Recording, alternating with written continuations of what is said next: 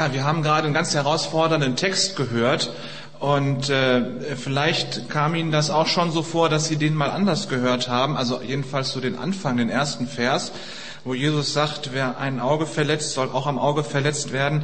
Da steckt der Satz hinter Auge um Auge, Zahn um Zahn. Das ist Ihnen wahrscheinlich sehr bekannt, dieser Satz.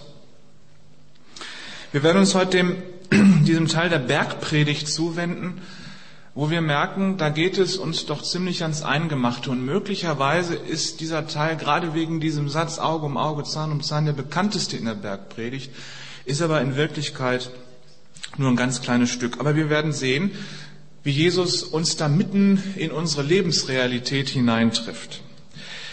Auge um Auge, Zahn um Zahn, wenn man diese Worte hört, dann kann es vielleicht passieren, dass man so vor dem geistigen Auge ein Bild hat, wie zwei sich gegenüberstehen und äh, sich gegenseitig verletzen wollen.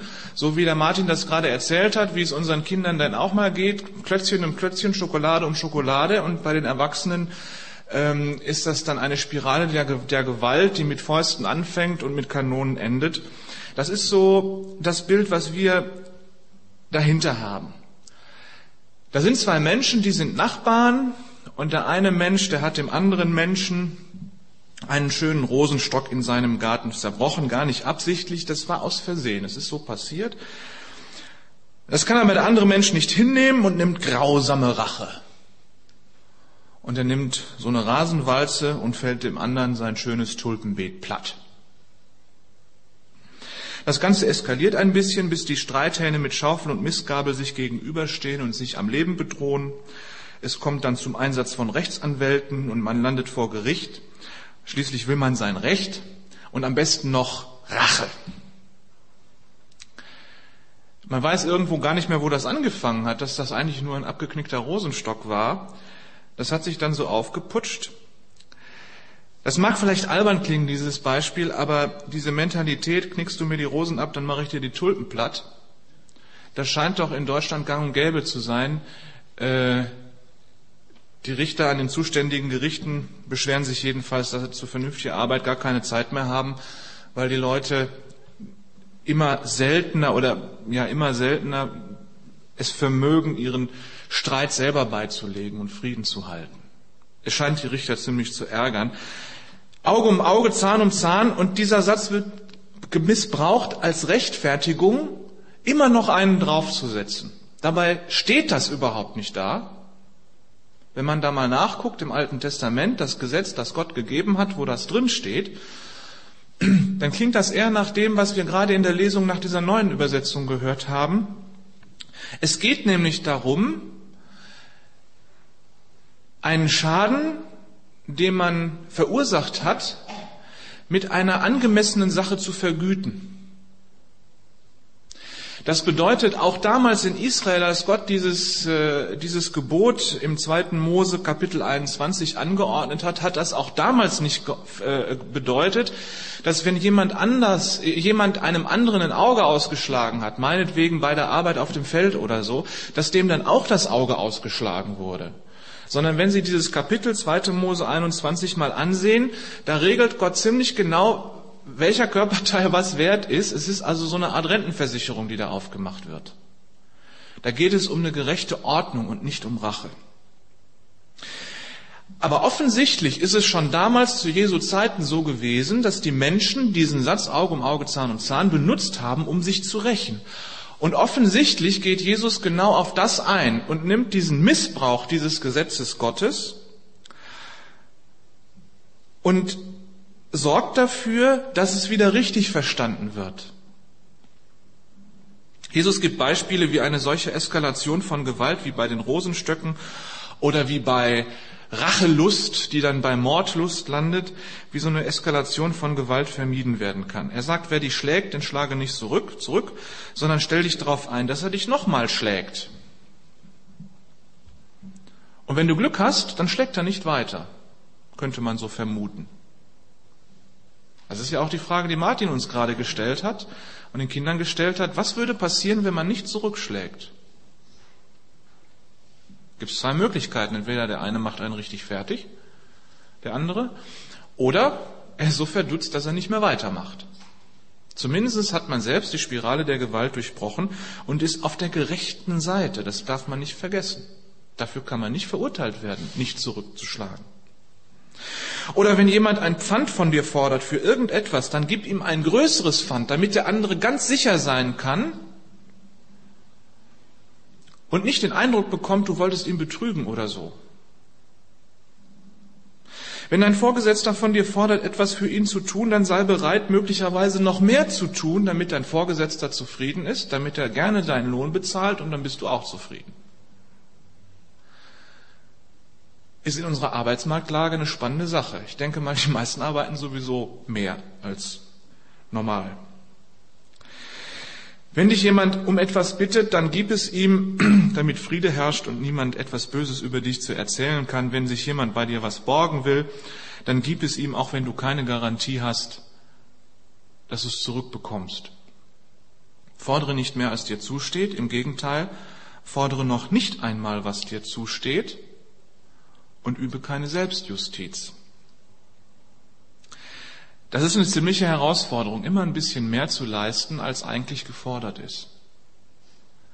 Aber Jesus geht davon aus, dass auf diese Art und Weise die Spirale der Gewalt von Anfang an verhindert wird und von Anfang an die Wirkung genommen wird. Dass es möglicherweise gar nicht erst zu Auseinandersetzungen kommt, bei denen es dann hinterher vor Gericht oder sogar ans Leben geht. Wenn der Nachbar mit der zerknickten Rose nicht Selbstjustiz geübt hätte, dann hätte er möglicherweise festgestellt, dass der andere schon auf dem Weg zu ihm war, um ihn den Schaden zu ersetzen oder sich zumindest dafür zu entschuldigen und zu gucken, dass man das irgendwie regeln kann. Und eine gute Nachbarschaft wäre erhalten geblieben. So viel mal zu diesem Abschnitt, den wir gerade gehört haben, zu dem rächen. Es ist klar, Auge um Auge, Zahn um Zahn gibt niemandem das Recht dazu, Selbstjustiz zu üben oder sich zu rächen und immer noch einen draufzusetzen. Gucken wir uns den nächsten Abschnitt an, wo es um die Feindesliebe geht. Jesus fordert ja in der Bergpredigt auch, nee, nicht in der Bergpredigt, steht weiter hinten, egal. Liebe deinen Nächsten wie dich selbst. Nächstenliebe. Wer ist unser Nächster? Normalerweise machen wir das doch so. Unser Nächster, das sind ganz natürlich die, die uns nahestehen. Das steckt ja schon so in dem Begriff Nächster drin. Also das sind natürlich erstmal meine Freunde. Bei den Verwandten gibt es schon Ausnahmen, weil die kann man sich ja nicht aussuchen. Und dann gibt es Leute, die mag man eigentlich nicht, weil die einen anderen Lebensstil haben oder weil die nicht dieselben Ansichten haben oder sonst irgendwie. Nur mal ganz ehrlich, Jesus meint mit dem Nächsten jeden Menschen. Wirklich jeden Menschen. Liebe deinen Menschen, deinen nächsten Menschen, deinen Nebenmenschen, deinen Nachbarn, alle Menschen so wie dich selber. Es ist wieder eine Wahnsinnsherausforderung. Und dass innerhalb dieser Nächstenliebe natürlich auch die Feindesliebe ein Unterbegriff ist, sollte klar sein. Jesus redet also nicht ganz allgemein von irgendwelcher Liebe, sondern er nimmt aus dem großen Begriff, großen umfassenden Bericht, äh, Begriff der Nächstenliebe, der alle Menschen umfassen soll, alle Menschen, denen man begegnet, jetzt einen ganz kleinen Teil raus, die Feindesliebe. So. Und offensichtlich haben die Menschen damals zu Jesus Zeiten den Begriff Nächstenliebe nicht nur falsch verstanden, sondern haben auch noch Gott ein falsches Gesetz in den Mund gelegt. Er sagt ja, ihr habt gehört, dass man seinen Nächsten lieben soll und seinen Feind hassen. Oder äh, im Luther-Text steht es so, Ihr habt gehört, dass den Alten gesagt ist, man soll seinen Nächsten lieben und den Feind hassen. Und mit den Alten ist das Alte Testament, die Vorfahren der Israeliten, die, die äh, schon durch, äh, durch die Wüste gezogen sind, gemeint. Und wenn man jetzt genau nachguckt, wenn man mal in der Bibel nachliest an dieser Stelle, Matthäus 5, Vers 43, dann gibt es da so einen kleinen Verweis, da steht so in den Fußnoten unten drunter, der auf die Stelle im Alten Testament verweist, wo Gott dem Volk Israel dieses Gesetz gegeben hat. Du sollst deinen Nächsten lieben und deinen Feind hassen. Wenn man da jetzt mal hinblättert ins Alte Testament, dann steht das da gar nicht. Da steht nur, du sollst deinen Nächsten lieben. Von Feind hassen steht nirgendswo was in der Bibel. Ich habe mal am Computer geguckt in meinem Bibelprogramm und habe da so alle möglichen Wörter eingegeben, die darauf hindeuten könnten, dass äh, Feindeshass von Gott geboten sein könnte. Es steht definitiv nirgendwo in der Bibel, dass Gott irgendwo seinem Volk oder seinen Nachfolgern, den Leuten, die an, sie, an ihn glauben, gesagt hätte, du sollst deinen Feind hassen. Da steht zwar ganz oft drin, dass die Feinde Gottes sein Volk hassen, aber in die andere Richtung steht nie was. Das heißt, schon damals gab es dieses Missverständnis, dass die Feinde natürlich von den Nächsten ausgeschlossen waren. Und die damals schon ihre Aufteilung gemacht haben, wie wir das ganz oft eben auch machen. Meine Nächsten, das sind meine Freunde, ein Teil meiner Verwandtschaft und der Rest sind meine Feinde. Naja, das vielleicht nicht, würde man ja auch nicht so sagen. Aber es gibt zumindest Leute, die man überhaupt nicht mag und die man deswegen, denen man deswegen zumindest aus dem Weg geht. Und wenn sie einem zu nahe kommen, dann macht man ihnen auf irgendeine Art und Weise deutlich, dass sie bitte wegbleiben sollen. Jesus sagt also, wir sollen unsere Feinde lieben. Aber ist das nicht ein bisschen viel verlangt? Also wenn mein Feind auf mich zukommt, und ich habe da so zwei, drei Leute, die, die, die sind mir da ganz deutlich vor Augen, wenn der Begriff Feind auftaucht. Vielleicht geht Ihnen das ähnlich. Wenn ich an die denke, kriege ich keine positiven Gefühle. Da hat auch nie was irgendwie nur den Anschein von einem Liebesgefühl gehabt. Ist doch ein bisschen arg verlangt, dann auch noch Feinde zu lieben. Wenn da jemand ist, der absichtlich mein Eigentum zerstört oder mich sonst irgendwie in eine Krise steuert oder mich übel behandelt, mich hintergeht. Bringen wir das Ganze mal auf eine höhere Ebene. Es gibt ja auch Feinde, die hat die ganze Gesellschaft. Es kommt immer darauf an, in welcher Gesellschaft wir sind. Ich sag mal, Herr Bin Laden. Das ist nicht unbedingt unser Freund. Wir kennen den gar nicht, aber das ist ganz bestimmt nicht unser Freund. Und wenn jetzt die Freie Evangelische Gemeinde Gewelsberg, Weststraße 14b sagen würde, wir sind Christen und wir lieben den Herrn Bin Laden, Das würde man doch falsch verstehen. Das kann man doch nicht machen. Das funktioniert doch so nicht.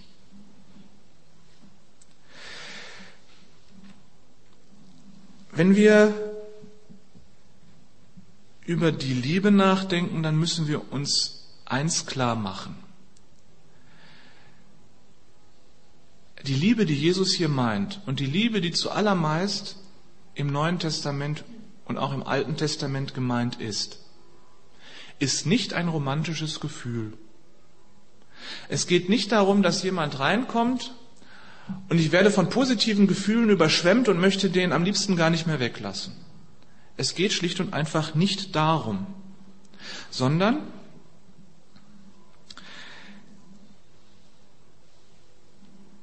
Liebe bedeutet etwas zu tun. Liebe ist ein Verb oder ein Tu-Wort.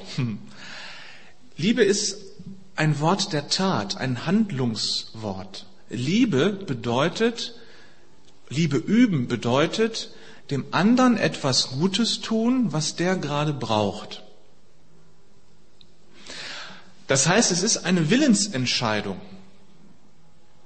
Ich entscheide mich willentlich, dem anderen, auch wenn er mein Feind ist, etwas zu tun, was er, Gutes zu tun, was er gerade braucht. Wenn es dem Feind dreckig geht und wir kriegen das mit, dann tragen wir irgendwie dazu bei, dass es ihm wieder besser geht. Merken wir die Logik Jesu, die dahinter steckt. Wir haben gerade von dem, äh, von dem Vergelten, von der Rache und so gesprochen, wo es darum geht, diese Spirale der Gewalt gar nicht anfangen zu lassen oder sogar zu durchbrechen, wenn sie denn schon gestartet ist. Und jetzt sagt Jesus, tu deinem Feind etwas Gutes.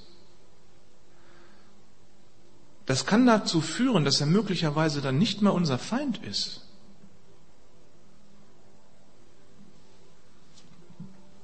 Da ist auch schon wieder Spirale der Gewalt überhaupt nicht entstanden. Was kann man denn so einem Feind Gutes tun? Also, zunächst mal für den anderen beten. Vielleicht haben Sie gerade auch so jemanden vor Augen, wo Sie sagen, naja, das ist eigentlich mein Feind. Und ich überlege die ganze Zeit krampfhaft, was kann ich dem Gutes tun? Will ich das überhaupt? Müsste ich mich schon selbst so durchringen? Also, das, was man tun kann, Jesus sagt, betet für die, die euch verfolgen. Betet für die, die euch verfolgen. Betet für eure Feinde. Das bedeutet erstmal, Jesus geht davon aus, dass das Liebste, was man einem Feind tun kann, ist, dass man für ihn betet. Und wenn Jesus das sagt, betet für eure Feinde, und wir tun das tatsächlich, dann tun wir genau das, was Jesus will. Und Jesus sagt uns zu, alles, was ihr bitten werdet in meinem Namen, das will ich tun. Wir können also hingehen zu Gott und im Namen Jesu für unsere Feinde beten, dass er sie segnet. Und es wird geschehen, weil es nämlich genau dem Willen Jesu entspricht. Er wird unsere Feinde segnen und das wird den Feind ja nicht unverändert lassen. Der wird sich verändern und vielleicht merken wir das dann tatsächlich, dass sich da eine Veränderung ergibt. Und wenn wir den Segen Gottes dem Feind an den Hals wünschen statt die Pest, dann bleiben auch wir selbst nicht unverändert. Wir können doch nicht ständig nur böse auf irgendjemanden gucken, dem wir etwas Gutes wünschen, dem wir den Segen Gottes wünschen. Das heißt, da verändert sich tatsächlich etwas. Ich will mal erzählen, wie das passieren kann. Ein Freund von mir, das ist schon ein bisschen her, deswegen, und der wohnt nicht in Gebelsberg, deswegen kann ich das erzählen. Ähm, der hatte arge Probleme im, in seinem Büro mit Arbeitskollegen. Die arbeiten dann, arbeiten, arbeiteten da in Teams zusammen und er und sein Arbeitskollege und noch zwei, drei andere, die waren an einem Projekt zugange, das zu entwickeln. Und er erzählte mir so ungefähr Folgendes. Wir sitzen in dem einen Büro und wir arbeiten an demselben Projekt und wir müssen, wir müssen einfach miteinander auskommen damit wir unsere Arbeit geschafft kriegen und unser Chef zufrieden ist. Und da sitzt dieser mickrige, miese Typ, der verkörpert alles, was ich abgrundtief hasse. Da war ich schon überrascht, weil mein Freund ist auch ein Frommer, der würde so ein Wort wie hassen überhaupt nicht in den Mund nehmen. Da kann man sich vorstellen, vorstellen, was der aufgebracht war, wenn der nur an diesen Menschen denkt. Wirklich ein Feind. Mein Freund erzählte weiter, der weiß, dass ich Christ bin und der hat eine ganz unglaubliche Art, mich hintenrum bei den Kollegen schlecht zu machen und mich mit meinem Glauben ständig durch den Schlamm und durch den Kakao zu ziehen. Und die lachen dann hintenrum über mich. Manchmal kommt das auch wieder bei mir an. Und jedes Mal, wenn ich nach Hause gehe, habe ich einen dicken Hals. Und jedes Mal, wenn ich zur Arbeit gehe, dann kriege ich schon Magengrummeln. Das nächste Magengeschwür ist bestimmt nicht fern. Ich habe keine Lust mehr darauf. Wir haben ein paar Mal darüber geredet und dann sind wir beide auf die Idee gekommen, für diesen Fiesling zu beten. Und das haben wir dann ein paar Mal gemacht. Und das war ein bisschen frustrierend, weil da änderte sich überhaupt nichts. Das, was ich gerade gesagt habe, wenn man für jemanden betet und den Segen ihm wünscht, dann verändert der sich und man selber sich auch. Da tat sich aber erstmal nichts. Nach zwei, drei Wochen kam mein Freund dann auf die Idee, weißt du was? Alle Leute im Büro beschenken sich gegenseitig zum Geburtstag. Da wird dann gesammelt, wird ein Geschenk gekauft und dann kriegt jeder was. Das ist ja so üblich bei vielen. Nur dieser fiese Typ, der kriegt nie was, weil den keiner mag. Ich werde dem ganz persönlich auf meine eigenen Kosten, ohne zu sammeln, ein Geschenk schenken. Der hat nämlich demnächst Geburtstag. So, das hat er dann tatsächlich gemacht. Das war, ich weiß gar nicht mehr was, irgendeine Kleinigkeit. Erzählte mein Freund, wie er dem das Geschenk gegeben hat. Und er hat erstmal da gestanden, wollte erstmal einen dummen Spruch loslassen, dazu ist er aber gar nicht gekommen, weil er den Mund nicht mehr zukriegte. Und dann hat er sich irgendwie äh, in die nächste Ecke verzogen, hat dieses Geschenk ausgepackt und hat dann irgendwie erstmal Kaffee gekocht und sich dann wieder in diese Ecke gesetzt. Er war so verdutzt, dass er erstmal eine halbe Stunde nicht arbeiten konnte. Und der hat den Rest des Tages wohl auch nicht mehr viel geredet. Da war also erstmal Ruhe. Und dann sagte mein Freund zu mir, in den nächsten Tagen und Wochen ist es dann passiert, dass der zumindest aufgehört hat, über mich herzuziehen, dass der aufgehört hat, so fürchterlich zu lästern und dass er sich Mühe gegeben hat, ordentlich im Team mitzuarbeiten. Das ist immer noch ein fieser Typ und ich mag ihn immer noch nicht, aber ich habe zumindest keine Magenschmerzen mehr, wenn ich, nach, wenn ich zur Arbeit gehe. Da merkt man also, da ist das Beten passiert und da ist Feindesliebe passiert. Und da hat sich tatsächlich was geändert. Der Mensch ist deswegen nicht zum Heiligen geworden, aber er ist zumindest kein Feind mehr. Vielleicht noch, aber nicht mehr so schlimm. Zumindest ist das Magengeschwür ausgeblieben. Das heißt, wir merken Folgendes. Mein Freund hat selber was davon gehabt, dass er Feindesliebe geübt hat. Er ist nämlich gesunder, hat gesunder gelebt. Zweitens, diese Liebe hat zunächst überhaupt nichts damit zu tun, dass uns das Gefühl tiefer Zuneigung überfällt und wir gar nicht anders können, als dem anderen um den Hals zu fallen. Um den Hals gefallen ist meinem Freund sein Feind auch nachher nicht.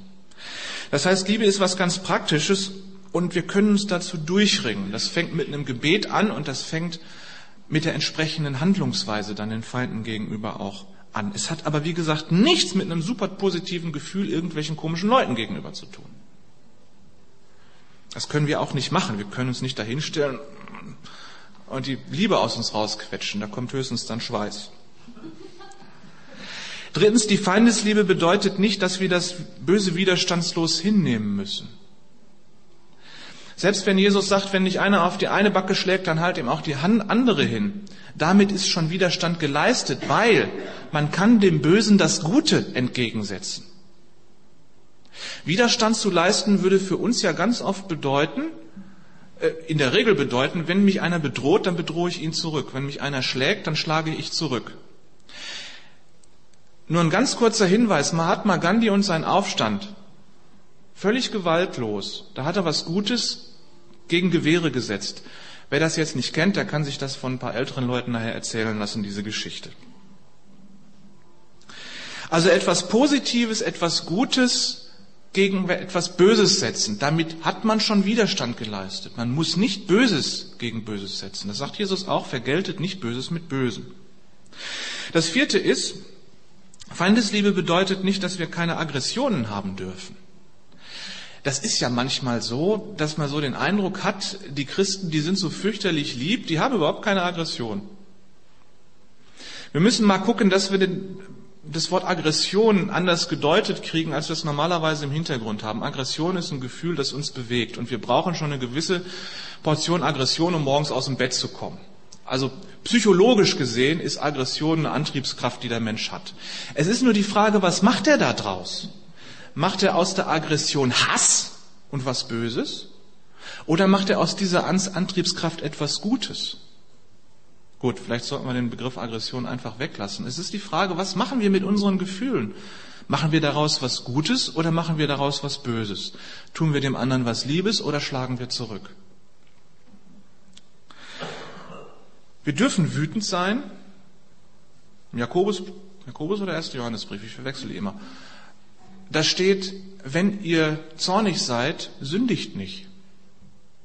Er geht ganz selbstverständlich davon aus, dass wir zornig sein dürfen. Und dann sagt er, sündigt nicht, macht daraus etwas Gutes. Da, ihr merkt ja, wenn ihr zornig werdet, da liegt was schief, da liegt was im Argen, da ist was irgendwie schief gelaufen, das muss man ändern, da muss man was Gutes dagegen setzen, damit es wieder friedlich wird.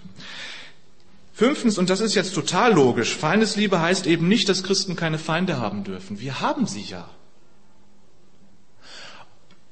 Und ich merke, habe gerade gemerkt, bei dem Lächeln, was bei dem einen oder anderen auf dem Gesicht erschien, als ich gesagt habe, unsere Freunde sind nur ein Teil unserer Verwandtschaft. Da gibt es eben auch Verwandtschaft, die sind nicht unsere Freunde.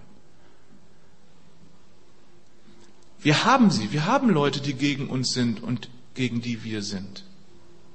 Da geht Jesus ganz selbstverständlich von aus. Und denen sollen wir was Gutes tun. Manchmal kann es vorkommen, dass aus Meinungsverschiedenheiten oder Missverständnissen auch in der Gemeinde Feindschaften entstehen. Das darf man gar nicht leugnen. Man nennt sich zwar Geschwister, Glaubensgeschwister, Bruder und Schwester, ist aber auch eine Familie und da kann so einiges manchmal schiefgehen. Da gibt's so einen Witz, da prügeln sich zwei Jungs mitten auf der Dorfstraße, kommt der Pfarrer vorbei und nimmt die auseinander und sagt, na, Ihr habt doch, ich habe ich hab euch doch neulich noch im Kindergottesdienst erzählt, dass man seinen Feind lieben soll. Und dann sagt der Ältere von beiden, das ist überhaupt nicht mein Feind, das ist mein Bruder. so leicht lässt sich das lösen. Nee, aber da geht es auch daran, darum, auch unter Christen den Streit beim Namen zu nennen. Es ist ja nicht so, dass wir ihn nicht haben könnten, sondern selbst Christen können Streit haben und Auseinandersetzung. Und das dann beim Namen zu nennen, damit man es ausräumen kann. Das braucht manchmal viel Mut. Den Zorn, den man hat, so zu nutzen, dass was Gutes draus wird, dass man nicht zuschlägt. Da, wo das gelingt, da, wo wir der Schwester und dem Bruder Gutes tun, da ist geschwisterliche Liebe. Und da wird die Gemeinde, die christliche Gemeinde, ein Abbild der Liebe Gottes. Und an dem Ort, wo sie lebt, da wird schon so ein bisschen vom Reich Gottes sichtbar. Da, wo Böses von Gutem überwunden wird. Und wenn wir das hier in der Gemeinde geübt haben, dann werden wir das auch in der Welt tun können und auch einen Auftrag Jesu damit erfüllen, nämlich liebt eure Feinde, betet für die, die euch verfolgen. Das klingt nur alles ganz logisch. Es ist an dem Ende dieses Textes, und vielleicht ist Ihnen das gar nicht aufgefallen, weil man das so gerne überliest, da sagt Jesus, ihr sollt vollkommen sein, wie der Vater im Himmel vollkommen ist. Und damit kann ja nur gemeint sein, dass er sagt, seid in dieser Feindesliebe und in, in dem Nichtvergelten vollkommen. Und wir können uns vorstellen, das ist doch ein bisschen groß abgebissen. Das ist doch eine sehr, sehr große Forderung. Ob wir das hinkriegen, ob wir das schaffen? Sicherlich kann man das üben, mit Gottes Hilfe immer mehr lernen, aber ob wir in diesem Leben zu einer Art Vollkommenheit kommen, das lasse ich mal dahingestellt. Wenn das nicht gelingt und wir auf eine Gemeinheit mit einer Beschimpfung antworten statt mit einem Gebet, falls das mal nicht gelingt und wir auf einen Schlag mit einem Gegenschlag antworten, statt mit Stille halten und einem Gebet. Falls das mal nicht gelingt und wir einen Feind so richtig reinlegen können, uns rächen können. Falls das mal nicht gelingt, wir werden oft versagen und mit diesem Versagen, das ist das Schöne am Evangelium. 1. Johannes 1, Vers 9. Wenn wir ihm unser Versagen bringen, frei übersetzt, dann ist er treu und gerecht und vergibt uns unsere Schuld unser Versagen. Und wir können wieder von vorne anfangen. Also wenigstens da können wir vollkommen sein, ständig hinzugehen zu Jesus, unsere Schuld zu bekennen und vergeben zu bekommen. Vergebung annehmen, vielleicht ist es eine Übung, wo wir eher vollkommen werden können. Probieren wir das mal mit der Nächstenliebe, mit der Feindesliebe, mit der Bruderliebe. Probieren wir das mal aus und fangen zumindest heute an, für einen zu beten, der auf unserer Liste von Feinden, Gegnern, Leuten, die wir nicht mögen, ganz oben steht. Und dann gucken wir mal, was passiert. Wenn Jesus recht hat und sagt, was ihr bitten werdet in meinem Namen, das werde ich euch schenken, dann wird sich da doch was tun zwischen unseren Feinden und uns, wenn wir anfangen, für sie zu beten. Manchmal muss man Geduld haben, aber da wird sich was verändern. Amen. Ich möchte mit uns beten. Wäre schön, wenn wir dazu aufstehen, soweit es geht.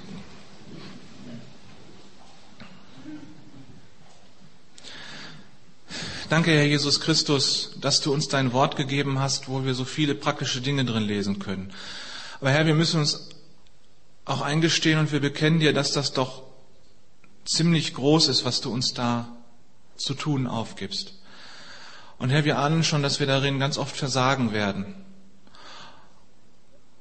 Und da sind wir froh und glücklich und dankbar, dass du uns die Chance gibst, um Vergebung zu bitten und befreit zu werden von unserem Versagen, damit wir es dann nochmal probieren können und immer wieder neu anfangen können. Herr, es tut so gut, dass du uns das Versagen immer wieder wegnimmst und unsere Schuld immer wieder wegnimmst. Danke, dass du nicht nur ja diese große Forderung an uns richtest, sondern dass du uns auch gleichzeitig die Chance gibst, frei zu werden von einem viel zu großen Druck, der uns nur kaputt machen würde.